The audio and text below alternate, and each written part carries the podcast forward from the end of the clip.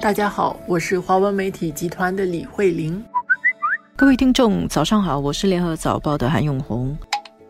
今天我们要聊的题目是召开在即的大阪 G 二零的峰会啊。现在大家的焦点都聚集在中国和美国领导人，呃，习近平和特朗普会在场内会面。大家都非常关心习特会是否能够促成这个中美经贸团队谈判啊，让他们能够谈出一个还不只是中美之间满意啊，世界满意的一个结果。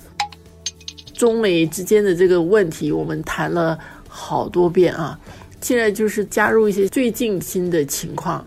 新加坡的这个巡回大使，原来的驻美大使陈庆珠，他前几天在这个《海峡时报》有一篇文章啊，谈到他五月份造访美国的时候，文章基本上就是形容了他在美国的整个感受，他接触到的一些美国的官员、智囊等等，他们在谈到中美问题方面的。一些反应，整个气氛是低压的气氛，整个形势能够有多好啊？我们都不是太乐观。但是美国的这个总统特朗普本身呢，听起来好像一直都很乐观啊。他最近跟这个习近平打电话的时候，他也形容两个人谈得非常好。那怎么样一个叫做非常好呢？这个又是中美贸易谈判的其中一个节点。从去年十二月到现在的这个半年多的时间里面的剧情，到现在来一个小总结跟小高潮。这几天已经开始有一点恢复接触了。那各方有什么理由有这么一点 微小的乐观期待呢？呃，也是有一点理由。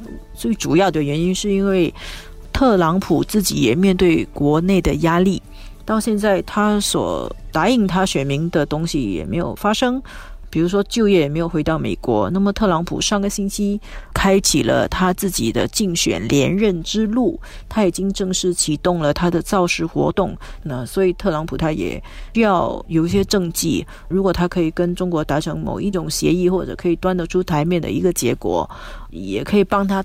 加分啊，也许他可能现在对中国的态度会稍微没有那么强硬，可能有助于大家各让一步，有一个协议，这是一个方面啊。另外一方面，上个星期中国国家主席也是闪电的去访问朝鲜。这个美国《纽约时报》登了一个漫画，就是呃，习近平将了特朗普一军，那个旗就是朝鲜。所以呢，中国也在准备自己的筹码，包括中国也在准备打稀土牌。那么双方的实力这样子调整以后，会不会大家都有所忌惮？然后呢，避免贸易战升级呢？现在各方是有这个期望啊。昨天其实还传出来，就是在中国的外交部记者会上，其实有人提这个问题，提到是不是有传出来美国方面要限制中国的银行，这个是一个最新的，现在还没有确实证明。那么在中国方面，他现在做了一些准备啊。那么之前，呃，我们看到就是中国的商务部副部长，他也是这个中美贸易经贸代表团的这个谈判团队的成员，就是在准备这个 G 二零的会议之前呢，有一个跟记者的吹风会。在会上，他重申了中国谈判的四个原则。那四个原则呢？一个是相互尊重，那第二是要平等互利，第三呢是要相向而行。这个相向而行的意思就是双方都要妥协，要让步，不能够只有一方这么做。那么第四个就是符合世界贸易组织的规则。